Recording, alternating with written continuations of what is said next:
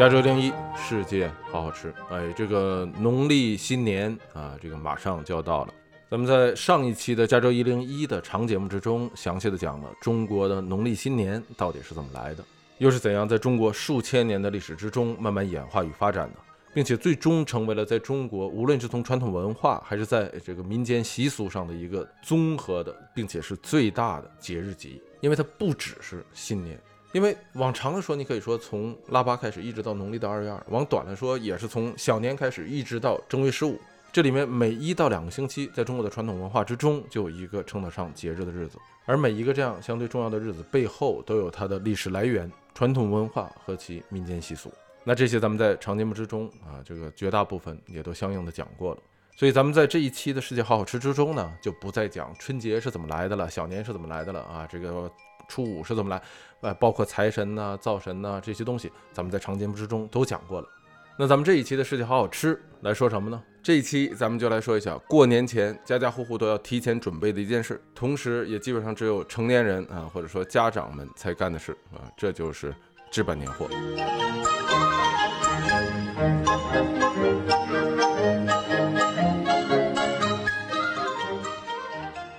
多人说呀，这个中国人过节呀以吃喝为主啊，其实不尽然，因为吃与喝啊是人类永恒的主题。呃，这个过盛大节日时啊，以吃喝为主要庆祝形式啊，这绝对不光是咱们中国人的专利，在这一点上，全世界皆是如此。比方说北美啊，在过这个感恩节、呃圣诞节的时候，感恩节虽然加拿大和美国不是同一天呢。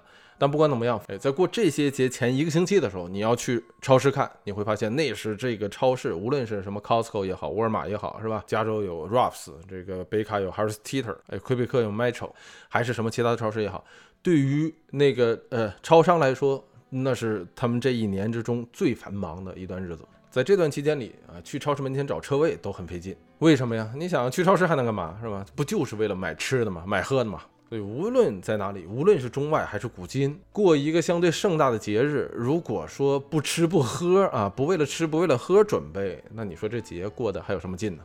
因为吃喝 这两件事儿啊，这是人类的最基本的需求。按马斯洛的那个需求理论来说，这是最底层的，是吧？生理需求。那其他的庆祝活动，你包括传统习俗层面的、文化层面的，都是围绕着这个核心，或者说在这个核心基础上才能展开的。说白了就是没有吃喝的这个核心，没有吃喝的这个基础啊，其他的那个外围的周边的那一切的文化和传统都很难存在下去，都很难有所依附。哎，没了它啊，也就没了那些阳春白雪。哎，所以不要小瞧了过节的啊这种最基本的庆祝活动。那咱们这一集要说的，在过节前最重要的准备工作啊，置办年货，它的这个主要内容其实就是在为了这项最基本的庆祝活动做准备。哎，不是有那么一首儿歌嘛？啊，相信很多朋友都听过啊，叫做《腊月歌》。哎，就是那个过了腊八就是年，是吧？腊八粥喝几天，然后一下就到了二十三，二十三糖瓜粘，二十四扫房子，二十五磨豆腐，二十六要割肉啊，二十七宰公鸡，二十八把面发，二十九蒸馒头，三十晚上熬一宿，大年初一扭一扭。哎，虽然这首歌从内容上来看，它是限于这个中国的北部地区啊，或者说华北地区。因为咱们在长节目里头已经说过了，是吧？这个小年的来历是怎么来的？这首儿歌里头说的是二十三糖瓜粘，是吧？这个大家能听出来说这是北部地区的啊这个儿歌。但是无论在哪里，年前的基本准备工作呀，啊，都如这个儿歌差不多所述。说白了，就是最晚从小年开始，你就要对这个过年做准备了。哎，年前要磨豆腐啊，就把豆腐准备好啊；要割肉，把股票除干净。哎，然后准备鸡呀，准备面，是吧？然后蒸馒头。哎，但这事儿听起来很简单，但要真的是说啊，这个逐步做起来呀，啊，这个事儿是很繁琐。尤其是对于啊这个做饭的那个人，或者说操办和主持年夜饭的，在一个大家庭里头的那个小家庭。哎，因为从就开始你得琢磨呀，就说你你要这个列这个单子的这个过年前都要买什么，光列这个单子就不容易。这个单子其实它是一个思维导图，是以年货为中心，可以展开三个分支：吃喝用。然后每一项你再逐步展开。吃的里面还能分成四类，是吧？肉类、蔬菜、糖果、零食。喝的里面呢可以分成两类，是吧？软饮和酒类。用的呢一样是四类：烟花爆竹、过年的衣服、红包贺卡、灯笼彩挂。那这就完了吗？那远不止如此，是吧？你这个往下你还要再展开。哎，那咱们就往下逐一说一下，是吧？比方说吃里面的肉类，哎，说到肉，它不光只是大肉啊，这个猪肉、牛肉，过年的时候你少不了，是吧？海陆空就是天上飞的、地上走的、水里游的。说白了，哎，除了猪牛羊之外，你还得有鸡鸭鱼，哎，尤其是鸡和鱼，因为这个谐音嘛，是吧？鸡同吉，鱼同鱼，所谓大吉大利，年年有余。同样的道理，同样的谐音，咱们之前也讲过啊，这个讲蚝油的时候说过。在广东过年的时候，很多人吃那个蚝豉啊和这个发菜。蚝豉就是晒干的蚝肉啊，发菜其实就是紫菜。呃，一个通谐音好事，另一个通谐音发财啊，所以两个放一起就是好事发财。哎，这东西都是追求一个吉利啊，追求一个彩头。所以凑齐了牛羊猪鸡鸭鱼之后，你剩下的要想的就是该怎么做了。哎，中国有句老话叫做“不当家不知柴米贵”，是吧？这个同样也是一样，你不做饭，你不知道做饭的麻烦。尤其是对于那些天天要做饭的人来说啊，一般这样的人都是家长啊，就是有孩子的父母，那真是一件辛苦活啊。你平时要是做一顿饭呢，其实不难啊，难的是天天做饭。你想，一天三顿饭呢，是吧？这个有孩子的，你得做好几个人的饭。所以天天做饭，天天下厨房，这真是一个很难的事儿啊！我相信为人父母的朋友们都知道啊，都有这个体会。如果说还有什么比天天做饭、天天下厨房还难的，哎，那 那就得说你今天做得了饭啊，你还得想明天那那三顿吃什么。所以这真是一个辛苦活，各位不要小瞧了这份工作。更何况说到这个采买啊，年货或者说置办年货，一般都得是天天做饭的那个人啊去列这个单子。他得去想啊，这个猪羊牛鸡鸭鱼这东西怎么做啊？你买回来以后怎么做是吧？这个事儿很重要，因为你怎么做决定了你要怎么买，也决定了你要怎么买。比方说啊，你要做鸡，做鸡，你哎，你就得想你要做什么样的鸡，是不是？你你是宫保鸡丁、辣子鸡丁，你还是炖啊，还是炸？还是蒸是吧？还是酱等等等等，就决定了啊。这个你要买是整鸡，还只是简单的鸡肉？但是大家也都知道，呃，这个一般过年的时候，餐桌上的鸡啊，一般都是整鸡。鱼也是一样啊，一般也都是整条鱼啊。咱们前面说了，这两道菜的这个象征意义比较大，所以做出来那个菜样啊，一般在过年的时候都是整的，就是你得让人至少能看出来说这是只鸡啊，那是条鱼。同时，这个猪肉啊，其实也是。咱们平时吃猪肉啊，就切随便一切，随便一炒啊，小炒肉之类的就可以。但是过年的时候的猪肉，大家有没有注意到，是吧？一般都是啊大肉，所谓的 就是这个块儿啊比较大，它不是炒的。哎，很少说过年给你做一个是吧？青椒炒肉丝啊，或者什么椒椒柴骨肉之类的，这个好像是没有。日常这么吃，但是不会把它放到年夜饭的这个菜单上。咱们中国人对这个猪啊，呃，在古代还是很有情节的啊，很有很有历史的。汉字之中的大家知道那个家是吧？家庭的家就是宝字盖下面啊加一个朱嘛啊，那个字实际上家下面那个字念史，本身就是朱的意思。这个造字法很有意思。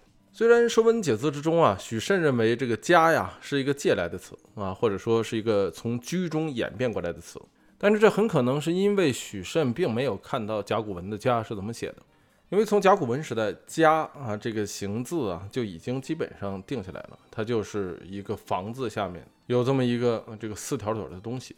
哎，有的时候还把这个“家”字啊通成啊，就是这个呃这个宝字盖下面加一个犬啊，就是代表狗的那个犬，也是“家”的意思。但是这个字并不通行啊，就是今天所用的这个“家”字就是房子下面加一个猪。所以到了清代的时候，清代的这个著名的语言学家段玉斋啊啊，这个这个专门来重新解过这个《说文解字》，他花了三十多年呢，写下这个《说文解字注》啊，一共三十多卷，被后人称为说千百年来自许慎之后啊无此作。在他的《说文解字注》之中，他对家的这个解释啊，就是房子下面啊有一个猪，并且啊这个特意的推翻了许慎之前对家的。啊，这种通介或者说通假的解释，哎，那咱们个人认为说这个段玉哉的解释呢，可能更加的说得通。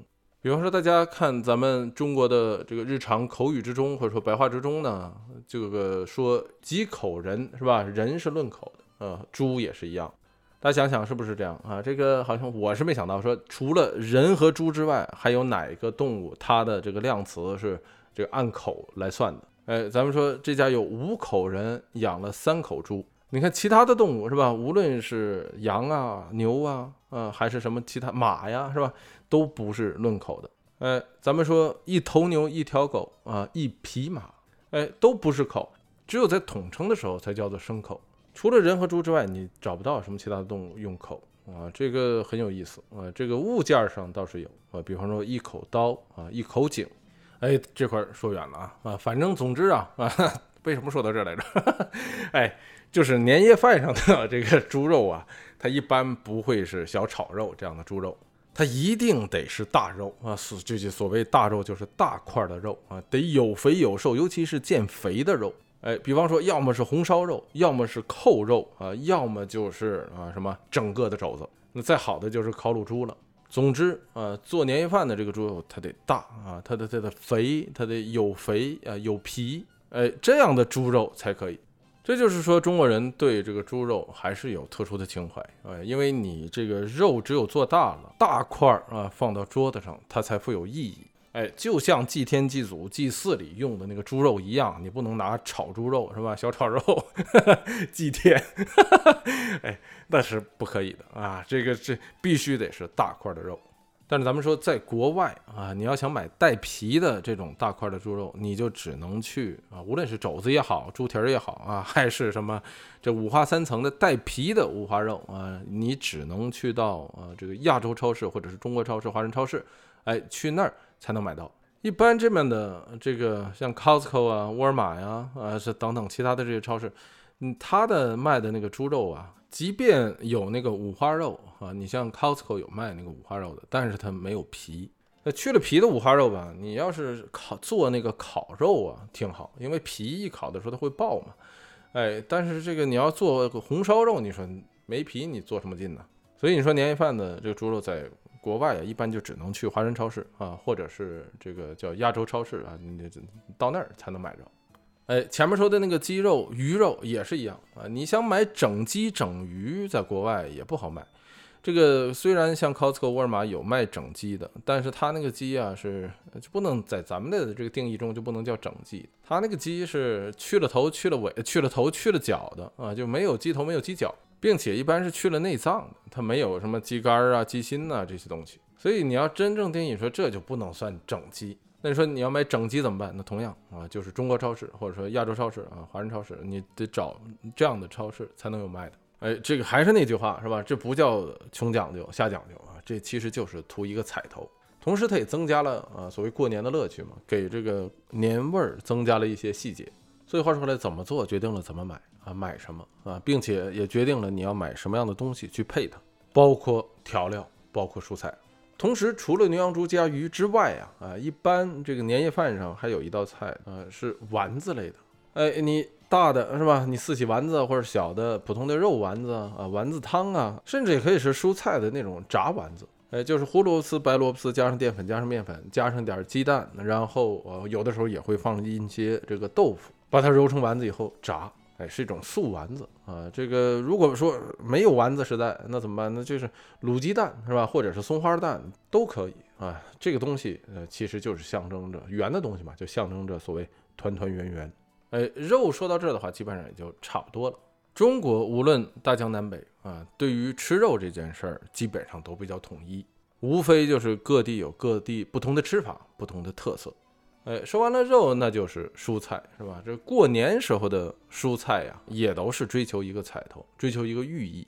那你像咱们前面说的，广东那边过年吃这个发菜，是吧？那有的地方吃生菜，有的地方吃白菜。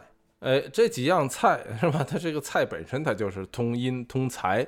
那什么，无论是发财也好，生财也好，还是百财也好啊，总之它都有这样的一个说钱多多的寓意。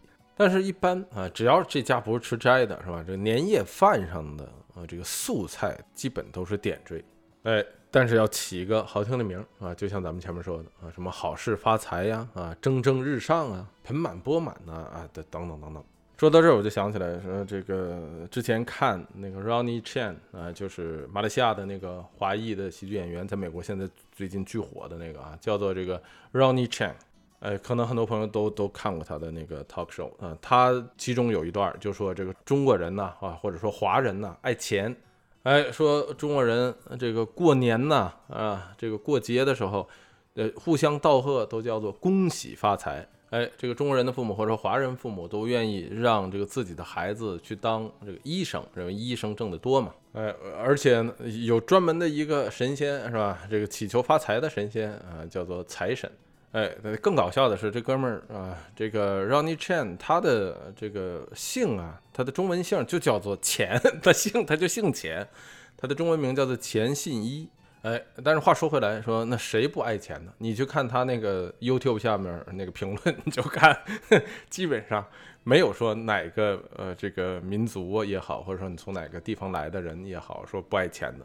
你比方说印度更是啊，当然印度也是亚洲的一部分呢啊。这印度父母要求孩子当医生啊，当律师啊啊，这个这个这个当有钱人呐，哎，所谓望子成龙那个劲儿啊，一点不比中国人差，哎。更有意思的事儿是很很多很多年前了，我有一个朋友生孩子啊，然后呢，另一个女生啊跟我说说咱们凑钱啊，这这个女生就印度的了啊，这跟我说咱们凑凑钱送她一个啊什么小玩意儿啊之类的，我说行啊，没问题啊啊，我说多少钱？他说一人两百，我说什么？我说你们不是这个都嫌中国人送礼送的太贵重，或者亚洲人送礼送的太贵重，说不要送太贵重的东西吗？他说 no no no，他说谁说的这话呀？他说你不要相信说这句话，这些说这种话的人一定很吝啬。我跟你说，你记住，没有人不爱钱，没有哪个地方来的人不爱钱。哎，这话我一直记到现在。那这当然也可能是因为人家的家境都比较好吧，是吧？这个印度的那个女生的，嗯，她的这个姓氏叫 Sharma，Sharma 是呃这个非常典型的婆罗门的姓氏。哎，不管怎么样，咱们说这有点跑题了啊。这个过年呐，啊，这个祈求一个好运，祈求一个这个寓意是吧？一个吉祥啊，一个彩头。或者咱们就干脆说的直白一些啊，追求财富，这并不是什么不光彩的事儿，这是一件好事，不违道德，不违法律，我这是有什么不行的呢？所以啊，这个大家不要总觉得说中国人爱财，这是什么不好的事儿，这其实是一件好事。追求财富是人生的自由，也是人生追求自由的最佳途径之一。所以新年求个好彩头啊，求个好运气，哎，你就大大方方的去求。哎，不敢跟领导提涨工资，你还不敢跟财神提涨工资啊？哎，那这 这这人心里得多纠结，是吧？那活得也太憋屈了。哎，这个蔬菜咱们就说到这儿，往下就是啊，这个水果甜食。哎，那首先大家可能想到就是得有什么橘子，是吧？得有橘子。你这个呃橘也是通吉这个发音，哎，所以这个橘子大大的橘子配上这个甜甜的栗子，是吧？你这就象征着什么大吉大利。橙子那更是了，是吧？心想事成。同样，桃子也是啊。桃子咱们以前说过，是吧？桃这个字通寿，也有这个桃寿同音这样的说法啊。咱们在讲那个越南那期也说过，越南语之中福禄寿叫做福禄桃，寿啊在越南语中就是桃，就像中文之中浪涛的涛，是吧？三点水加一个长寿的寿，长寿的寿下面加四点水啊，也念涛。哎，至于桃子为什么代表寿啊？这个说法并不是是唯一的说法啊，有很多种解释。但是不管怎么样啊，这个桃子啊就代表长寿啊，所以这个过年的水果里，桃子也是一个啊这个常备的选项。那还有比方说桂圆，那就不用说了，是吧？又贵又圆呐，是吧？这个柿子呢，是吧？事事如意，是吧？你这个甘蔗呢，叫节节高升。哎，总之它不管啊是什么水果，它这里咱们上述说的可能有些它不能算是水果，它都要有一个好的寓意，因为这个寓意本身它也是过年的一部分。那这是水果，那说到甜食呢，呃，那这个中国的传统甜食啊，主要是一些糕点，哎，你也要储备一些啊，因为传统上来讲，过年的时候你去别人家串门，或者是别人来到你家做客。你总得带一个什么点心匣子，或者是给人准备一些呃这个茶点是吧？这聊天说话才方便，哎，所以点心很重要。过年的时候一般啊少不了。哎，但人都说呀，咱们这个中国北方啊，没有什么好的点心啊。这这个除了什么核桃酥啊，就是这个 蜂蜜蛋糕啊、牛舌饼啊之类的。哎，咱们说到这个点心，可能还得是南方的朋友啊，这个吃的更多一些，或者是样式更齐全一些。哎，说到这个话题，这个大家可能也都看过周作人的那个小文章，是吧？就叫做南北的点心。大家如果喜欢，可以去看一下。但是就我印象之中，似乎还真是啊，你在这个北方的城市之中啊，没有很好的点心铺子。你说北京那么大是吧？这个哈常年呢啊，这个至少是很长很长一段时间里，也就有个稻香村。哎，除此之外呢，那就是这个西式的糕点比较多。哎哎，就什么面包房啊什么之类的。现在这种情况也许不存在了。再加上像淘宝啊，什么这个网上购物啊，很多这个吃的东西可以在可以直接在网上买了。但是以前你说到点心铺子，似乎也就是这些，跟南方的那个样式的和种类的丰富程度没法比。哎，但是你别看这个北方的样式少，但是在我的印象之中，说去别人家串门啊，或者是来人招待客人，是吧？这个点心呢和茶水仍然是必不可少的一样东西。哎哎，这个需求量其实也蛮大的啊，但是种类和这个质量啊一直上不去。哎，咱们这个听众之中有不少南方的朋友，如果有时间的话，给大家啊这个留个言是吧？让我们也看一看，说在你们那儿过年都准备哪些糕点，哪些糕点啊是必不可少的。哎，那说完了水果，说完了糕点，是吧？说完了甜食啊，咱们说那下一个就是零食。这个咱们中国人过节的零食啊，一般都有两样东西打底啊，一个是花生，一个是瓜子。这两样东西都特好吃啊。这个除了瓜子它对牙不好，你最好是用手掰着吃，跟那个花生一样，你最好不要用牙去嗑，是吧？你这不时间长了对牙不好。哎，但是这两样东西呢，一般都是什么逢年过节家里必备的。并且除了好吃之外呢，这这两样东西它有那个解压功能，因为这东西让你嘴不闲着，让你手也不闲着，它就很像这个流行的那种呃解压玩具，那个 f i d g e toys 啊，就很像是吧？它是让你手不闲着，你总得在那动。所以要不说这两个东西让人一吃就停不下来，尤其看电视的时候。哎，过年零食打底的花生和瓜子，其他的像咱们前面说的，其实你说栗子呃也算是零食，还有其他的坚果。这些东西当零食再怎么样，它也比那个膨化食品呢、油炸食品要强。什么虾条啊、薯片儿这些东西强。过节嘛，本来就油腻，你说你再多吃一点这个不健康的零食，可能就更不好了啊。所以零食不如啊，就限于这种自然的产物。说白了就是非呃人工加工食品。往下咱们说饮料呢，啊，那饮料里头咱们前面分了两类，叫做软饮和这个酒类。软饮指的是没有酒精的这个饮料。你要说没有酒精的饮料，必然是以茶为主，是吧？这个咱们前面说的茶点呢是最好配的。无论是招待客人还是自己家人，是吧？在一起，你这个呃吃点零食，吃点糕点，呃喝些茶水，总比那些什么很甜的饮料，是吧？和这个碳酸饮料要好。即便像什么听起来比较健康的，什么橙汁啊、苹果汁啊，啊这个汁那个汁啊，里面的这含糖量也是非常的高。这个糖分的摄取啊，在饮料之中是很容易过量的啊。这它不像食物，食物有的时候你吃一口巨甜，这东西你可以吐了。饮料啊啊，你这个再甜你也能喝得下去。所以饮料里的糖很容易就过量。所以说软饮呢应该小心啊，这个最好是选那种啊这个低糖啊，更好是无糖的。你像咱们前面说的茶水。哎，但是有些人不喝茶怎么办呢？呃，这个也不光是这种含咖啡因的茶呀，啊，是吧？这个普通的茶叶的茶，那还有很多什么花茶呀、大麦茶呀，啊，这些东西也都很好，并且由于里面没有咖啡因，那这样的茶啊，小朋友呢也可以喝。哎，所以这是软饮。往下咱们说酒类啊，啊，酒这个东西很有意思，咱们以后呢会在这个世界好好吃之中呢，也会陆续说一些嗯特别的酒类。但是呢，呃，这个每次说这个的时候呢，我总担心呢，哎，有些朋友啊，这个听完了啊，就去买一瓶，是吧？哎，这个本身可能不喝酒的朋友呢，听完之后呢，哎，也想去尝试一下，或者我也怕影响一些呃正在戒酒或者已经戒了酒的朋友们，所以每次说到酒啊，我都是有点担心这个，因为我知道戒酒也好，戒烟也好啊，这个是两样对于很多人来说非常难的事情。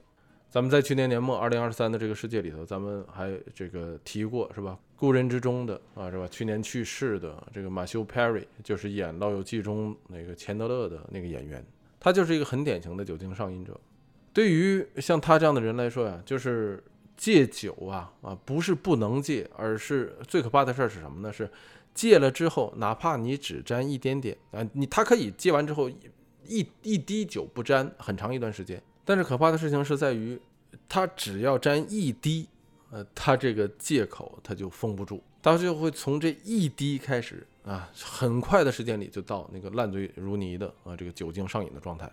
就像他说的啊，这第一杯酒是由我控制的，往下的那 n 多杯都不是他自己控制的。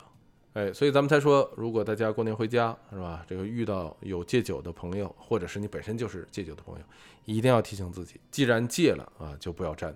因为如果你真的很上瘾的话啊，这个那很可能对于你来说就不存在所谓小酌怡情这样的事情。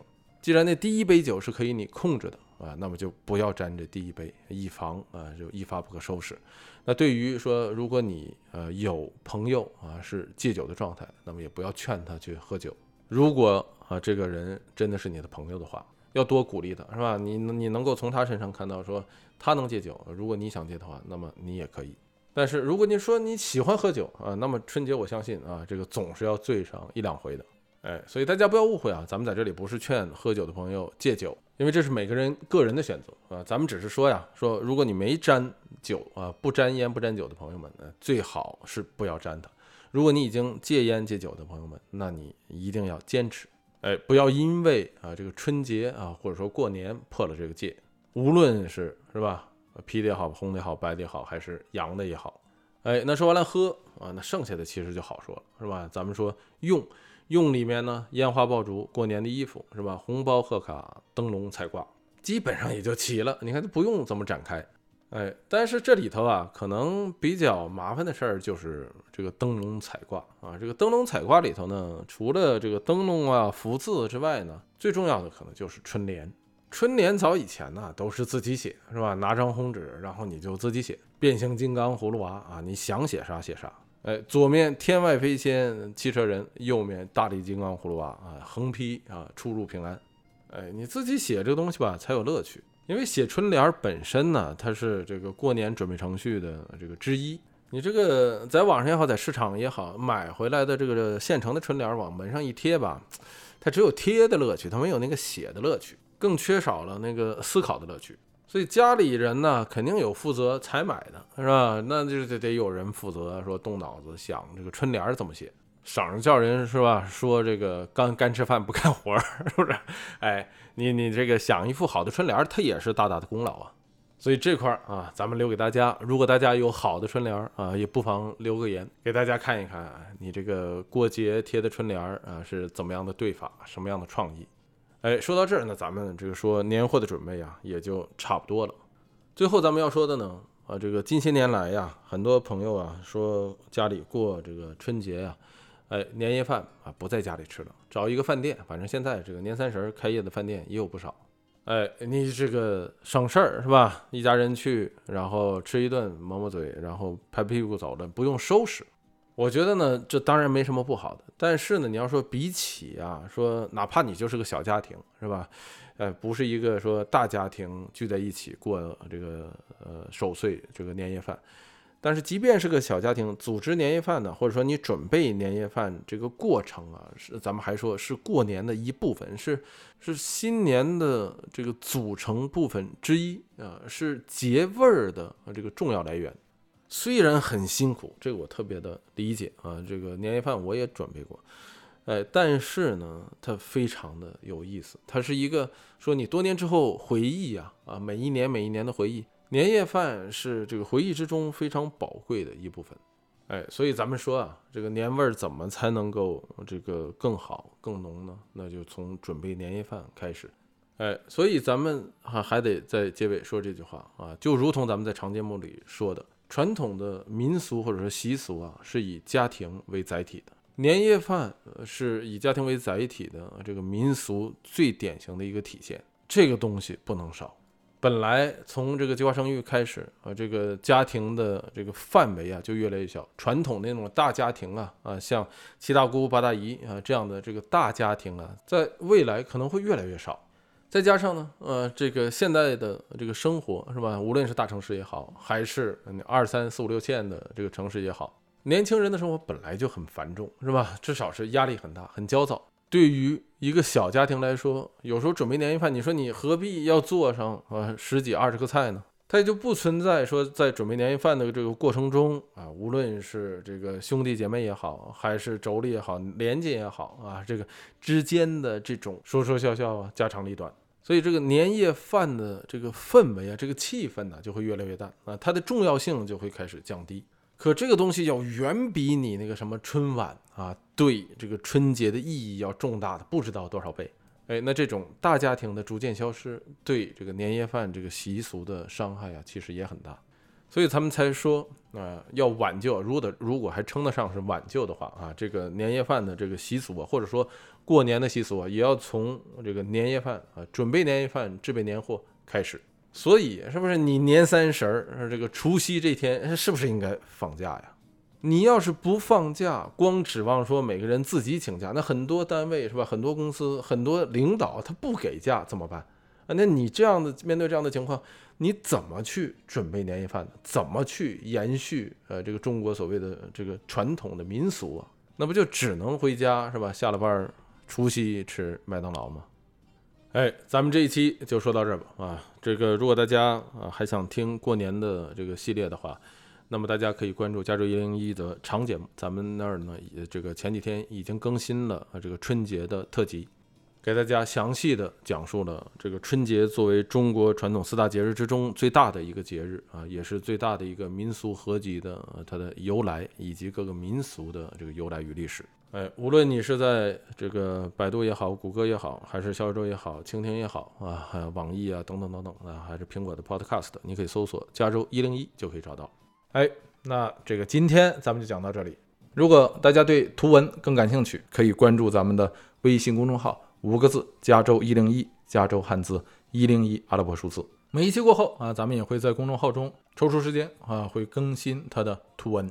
最后的最后啊，这个大家喜欢这个节目的话，不妨把它分享给你的亲人和朋友们，让我们一同来通过饮食了解世界，了解这个世界的历史。最后，祝大家在过节的时候都能够吃好喝好休息好，养足精神，再战来年。欢迎大家收听加州一零一世界好好吃，龙年咱们再接着吃。